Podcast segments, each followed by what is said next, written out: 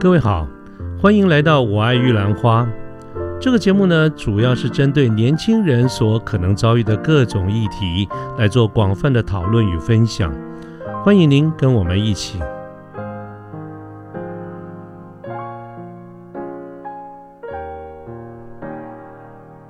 是，比如说自杀、犯罪这种就会是除外。对，这个就要先讲清楚，这些、这些、这些不会赔。是，然后，嗯，刚才另外提到牙齿，呃，在国外其实牙齿跟一般的医疗是分开的保险。嗯，那在台湾的话，有的会直接在条款里面写说牙科是不赔的。有没有特别的原因？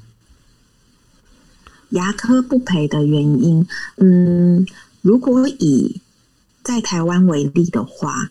一般的牙齿的治疗其实是有健保的，可是牙齿在某些的治疗是费用的差异非常的大的，是，比如说植牙一颗多少钱，甚至在不同的城市可能会有不同的那个价格，嗯，或者说不同的材料、不同的方式都会有不同的价格。如果今天一个人哈，这个有点像吃到饱。如果今天这个人觉得保险有赔，他一定会选最贵的，这个很常见。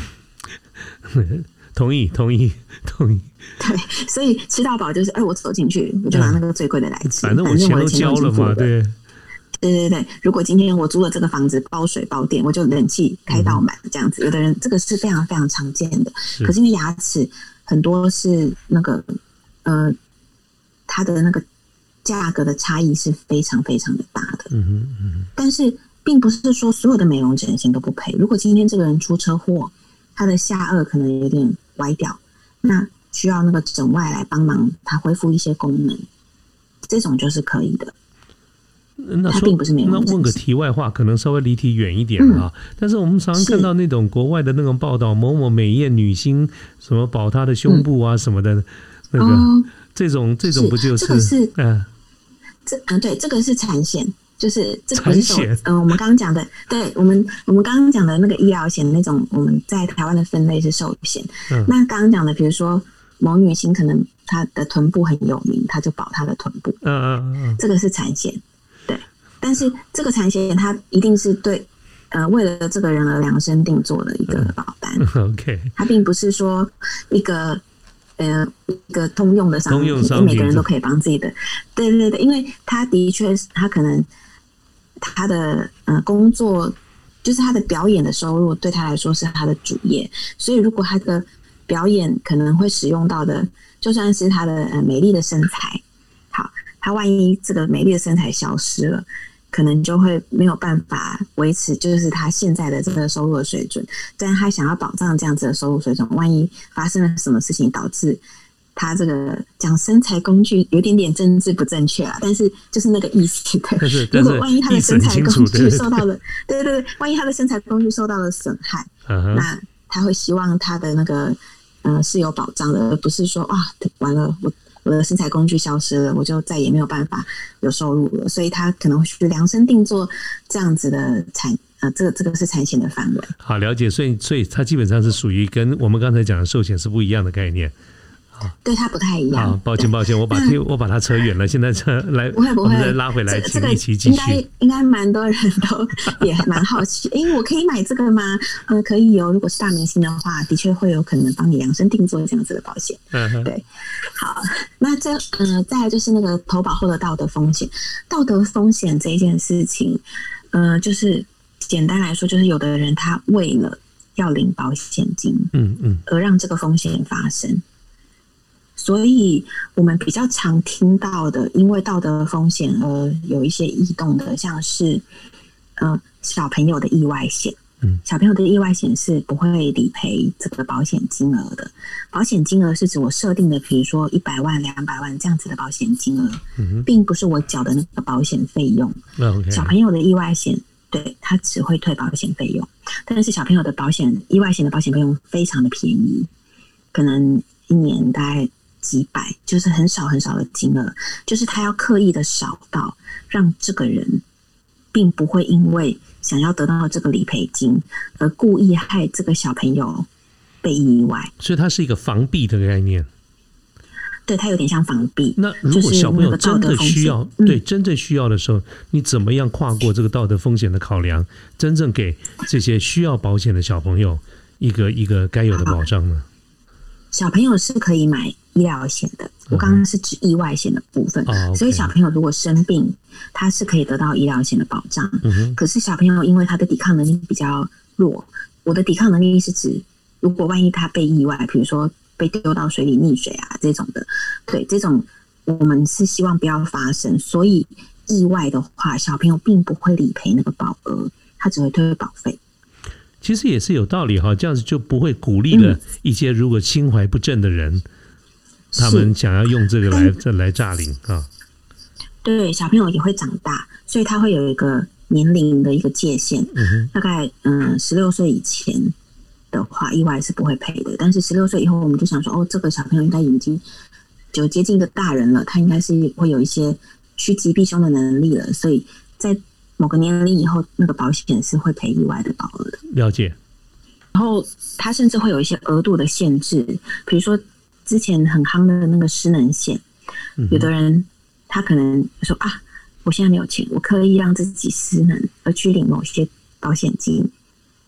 这种也是是。有可能发生的。对，或者我们以前会开玩让机器锯掉一只手指头啦什么的，是就是之类，我们以前会开玩笑什么黄金食指什么之类的，像有的人他可能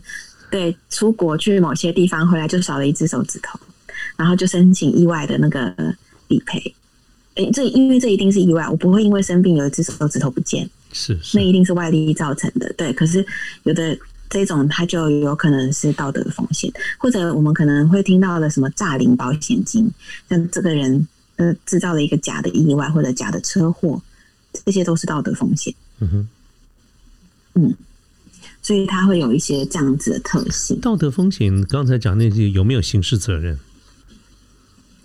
道德风险如果去调查之后，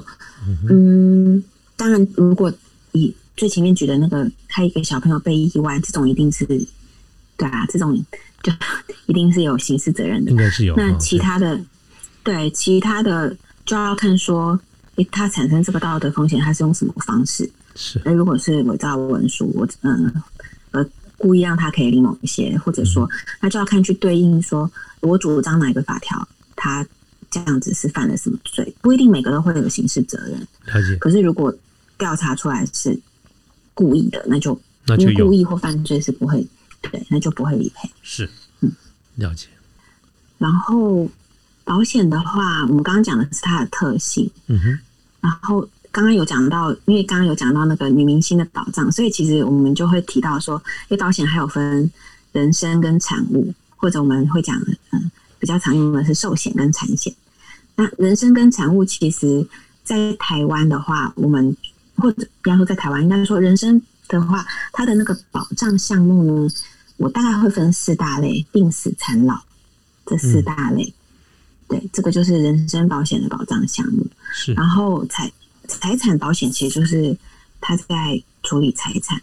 那我先把人生大概再讲的清楚一点。病死残老，其实病的话，我们正确的说法是健康险，那大家会称医疗险。像我们常听到的实支实付、重大伤病、癌症，这些都是跟医疗或者说跟健康险有关的。那病死残老的死就是寿险，或者说因为意外身故而造成他可能会有的理赔金，但是主要是寿险。寿险它理赔的是身故或者是完全失能，它有分终身的或定期的。终身的话就是哦，这辈子如果不小心发生，它都是有效的。但定期它就会限定一个期间。那残的话，限定可能是对不起打扰，对不起打扰。限定期间是说它只陪你，比如说呃半个年、一年，就是某一个时间，是这个意思啊？哦，限定期间是指，比如说，嗯、寿险有分终身寿险跟定期寿险。嗯终身寿险蛮容易理解，就是终身的寿险。定期寿险就看这个定期它是怎么规定的。有，比如说有的人他小孩出生，他说啊，二十岁以前万一出事，我希望他的费用没有问题，所以他买一个二十年的定期寿险。哦哦，那个哦二十年就是那个限定期间。那也有人会买一年一约的，他可能就是这几年，他可能啊、呃假设在外派，或者他有一些什么，他会希望他这几年的保障要提高。定期他并没有说一定是二十年，他也可能是呃六年、十年、十五年、二十年、三十年都有，就看他找到哪一家公司的哪个工具可以去处理他担心的这段期间，万一因为自己身故需要留钱给别人的状况。嗯，对，这个就是定期它的限定期间。是，然后嗯，再来是残残的话，可能就是如果因为生病或者是意外造成的某些他可能不能恢复的状况，那也许会符合失能的等级六级以内，或者是巴氏量表的长照状态。那符合的条款，它叙述的一些规范，它会有长期的理赔。然后这个是万一发生，我就是有点像要走走不掉，可是又会有一些费用的产生，然后时间又很长。哦，我觉得这种这种这种要走走不掉哈，对当事人对他的家属都是很大的折磨。是，对，非常。所以其实这种的话，就是我不一定是为了别人，就算是为了自己，也许都要好好的为这个部分做一些基本的准备。嗯，比较不会说。嗯，自己顾不好还拖累到别人这样子，是，对。然后病死残老最后一个老是指跟退休有关，所以就是让这个退休的这个阶段有稳定的现金流。嗯，所以这个也是保险是可以处理的。所以不管是人生在哪个阶段呢，其实它都会有一些工具去协助这个人来分担他的风险。嗯，那。刚才提到的这个不同阶段呢，我们常用的像是动态风险管理这样子的方式来说明这个不同阶段，因为每个人他面对的风险是不同的。在比如说我们刚刚讲小朋友，像婴儿、学生还没有结婚，不用买房子，爸妈他也不用养，这些人几乎是同一个类型的，就是他把自己顾好就行了。我们就是总的来说可以说是顾自己的这个阶段。那对应的险种像是医疗啊、失能、长照这种都是顾自己的，嗯哼，这个是一种呃阶段。那另外一个就是就是现在这种笑脸呢啊，可能还没有结婚啊，但是就是做他们的老爸老妈，我们还有办法照顾自己。我们你刚刚讲顾自己，就是我们常常跟下小朋友讲的，哎呀，你顾好自己就就好了，我们呢你就别管了，你把自己过好就不错了。是，甚至我会画一张那个时间线给那个客户看，说，嗯，我们每个人会遇到的有可能就是，呃，出生之后然后工作一段时间，然后退休，所以处理的就是这全部的要遇到的大概会是生病，然后退休金或者失能，大概会是这几个状况。嗯哼，好，然后有的人会遇到，就是等于没有所有的人都会遇到的，比如说如果有的人他。有结婚、买房子、是生小孩，他可能就会有一些不同的责任在身上。嗯哼，那这个的话，他可能就会需要一些，不管是定期的寿险、终身的寿险来保障他的家人，因为这个人有可能是家里的经济的主要的支柱。嗯，然后呃，这种他可能就会需要一些不同的险种来在不管是小孩成年以前的这个阶段，或者有的人他要养爸妈，像我自己，他我就要买一个。到我的年纪五十五岁的一个定期寿险，然后受益人是写我爸妈，因为我想说，哎，如果我五十五岁了，然后我五十五岁，我爸妈大概可能八十多岁，也快要是现在的那个平均余命的、平均寿命的这个年纪，所以如果在那之前我不小心离开，虽然我现在因为我爸妈就是不是靠我养的，所以他们自己有准备自己的退休金，所以。在那个阶段，我反而会觉得说，哦，我就算人没有办法照顾他，虽然他们也不一定要用到我的钱，可是，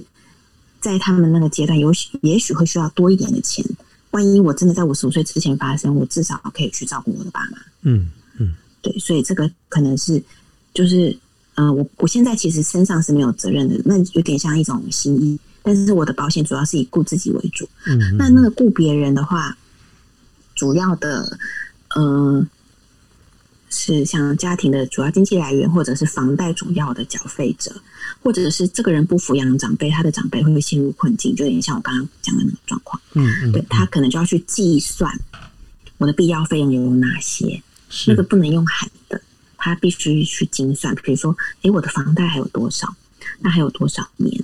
那我的定期寿险可能就是处理这个房贷的缴费的期间。嗯，然后，诶，我的爸妈大概几岁？现在平均寿命大概多少？或者家族如果有很长寿的基因，他可能时间要算的再精准一点。哦，这个这个什么什么钱是处理照顾我的爸妈？我小孩现在多大？我至少希望不要去动用到，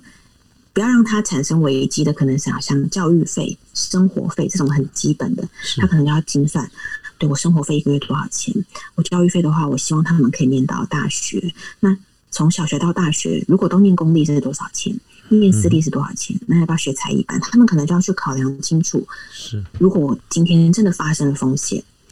这个家庭他要维持最基本的运作，费用要有多少？嗯他去算清楚，然后去扣掉他已经准备。他毕竟每个人可能还是会有一些存款，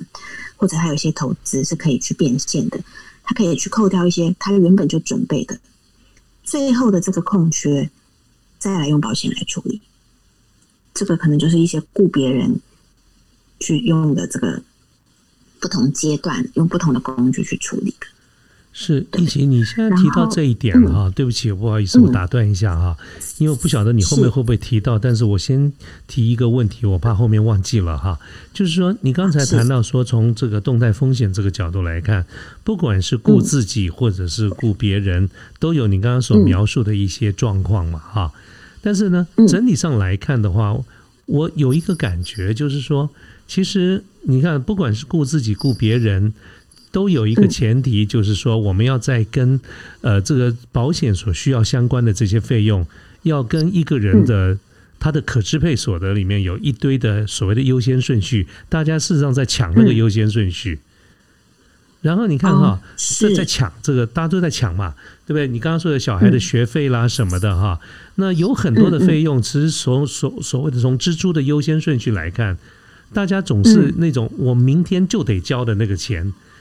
当当然是这个优先顺序会会比较高一点。那保险是一个几率的这个概念，所以会不会在你刚才所谈到，今天客户的目的，不管他是顾自己顾别人，这个都是一回事，但是他真正要能够付出行动的时候，你刚才有特别提到，是要在他有限的预算之内要来挪嘛，对不对？嗯那这种挪的话，是不是我想大多数的人是不是都会把眼前必须要付的钱先优先付掉，对不对？啊，你总得这个这个下礼拜就要交学费啦，啊，这个这个这个什么的都是优先的。那像这种的话，嗯它是一个争夺资源嘛？那这种情况的话，是我们该怎么面对呢？好，呃，这种情况可能就会，呃，像我们刚刚提到的状况，如果我们都能够有保险，都有准备来处理，当然是一个很完美的状况。是但是如果今天我的资源是有限的，我不见得算出来的这个费用全部都可以买保险，对，或者说都可以买好买满，让我都完全没有后顾之忧。是。的确有可能会发生这种状况，这种我们可能就会去思考说：好，如果我今天需要的保障是十，但是我能够准备的，我我可能可以想说，好，我可以达到一样的效果，有没有什么不同的工具？有没有费用比较低的工具？比如说刚刚提到的寿险，有终身寿险跟定期寿险。定期寿险它就是某个阶段，所以定期寿险会比终身寿险便宜。嗯，因为他并因为这个人他终究一定会过，一定会身故。如果我买终身寿险，我终究有一天要理赔，因为他一定会身故，不管是什么原因。所以终身寿险的费用就会比定期寿险高很多，因为它终究会身故。嗯哼，可是定期寿险它就是某个阶段，所以如果我今天一样要买概，念嘛？呃，有，哎、对，可以这样子说，对，有点像，有有点是这个意思。是是对是，，所以就会变成说，呃，我一样要买寿险，我一样要有这个保障，我不一定要用比较贵的那一个，我可以用便宜的那个，有一样的效果。这样子，它在这个资源的占有的程度就不会这么高，可是我有一样的效果。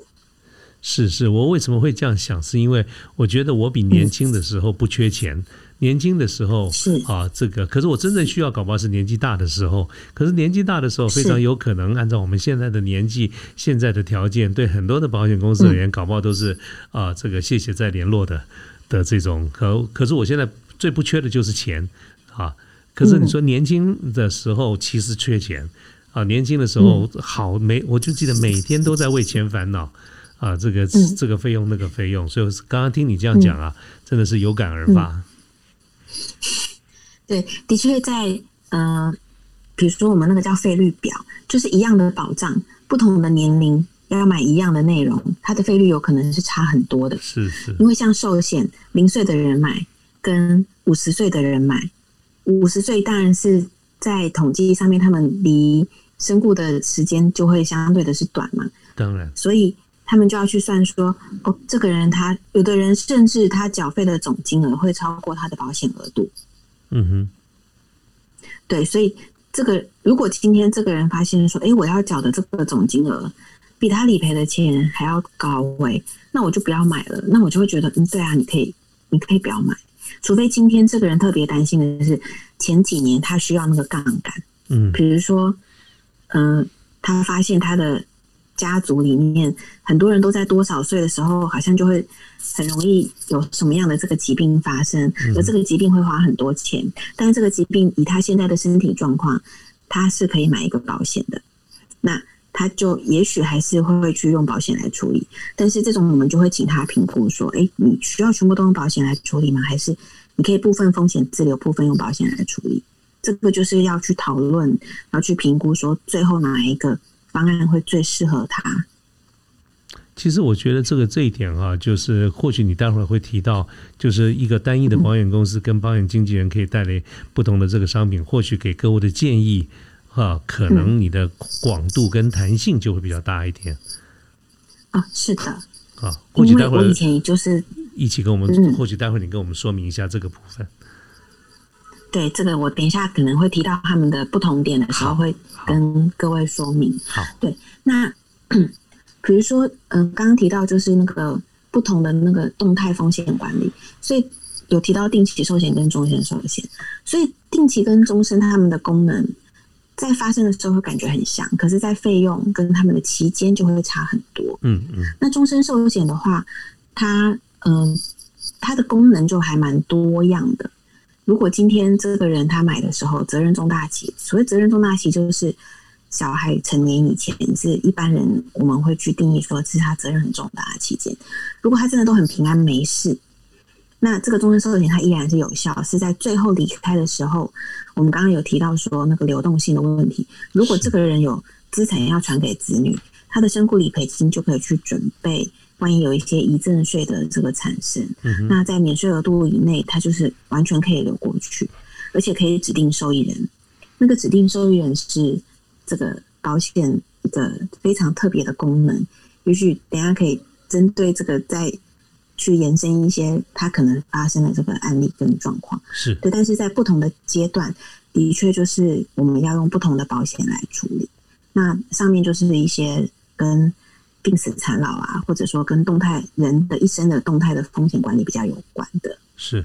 那嗯，接下来可能我大概简单讲一下产险。产险其实顾名思义就是保障财财产，嗯，比较常见的或者一般人常遇到的，就像汽机车的车险。嗯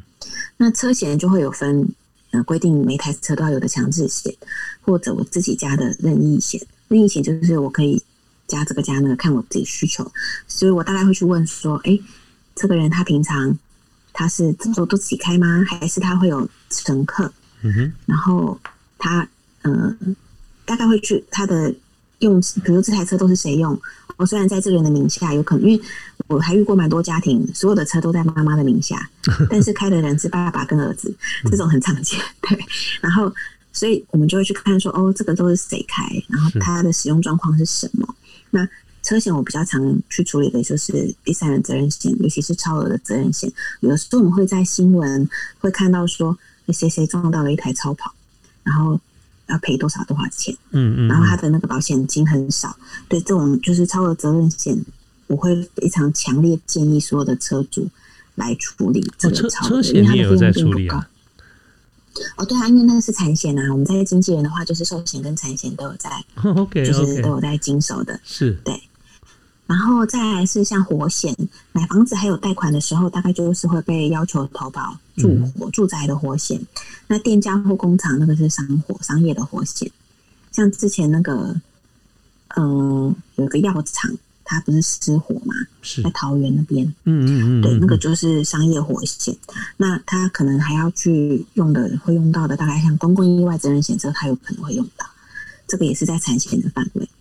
然后责任保险，像我刚刚提的公共意外的责任险，那就是有责任这两个字，就是责任保险。嗯嗯或者我们有的时候买东西会看到，啊，本商品已投保某某产物的责任保险，就是他会怕这个人吃了可能会不小心，诶，他的那个哦，皮有有有有有，很好像有印象这对对对这个也是。对对对，哦，我已经投保了保额多少多少万的责任保险哦，哪一家的的，这个可能就会写在这个商品上。嗯哼，然后还有就是我们前面有提到的旅行平安保险，这个也是产险。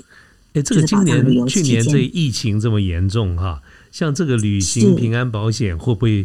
也变得这种比较嗯比较贵？会不会呃，不是比较贵，他们可能就不卖了。根本就不卖了？不卖的原呃，应该有一些公司它是直接停掉，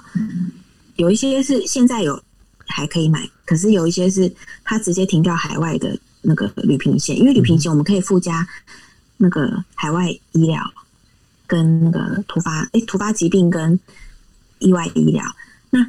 在海外，因为台湾的疫情相对的是比较平缓的，可是，在海外的疫情是我们难以想象的一些状况，所以如果今天这个人出国，他的风险会非常的高，是是。所以有些保险公司是直接不卖。哎，说到这个哈，前前一段时间嗯不是那种闹得沸沸扬扬，一个一个叫什么险的，有没有几百块钱？然后就说如果你被隔离了，防疫呃，对对对对，那个这个这个也算是产五百产险吗？之乱。啊，五百啊，对，这个是产线，那个是那个某某产物公司的一个商品。是是是，对，然后这个是产险。嗯那这个的话，呃，这个的确那时候非常夸张。我记得停售那一天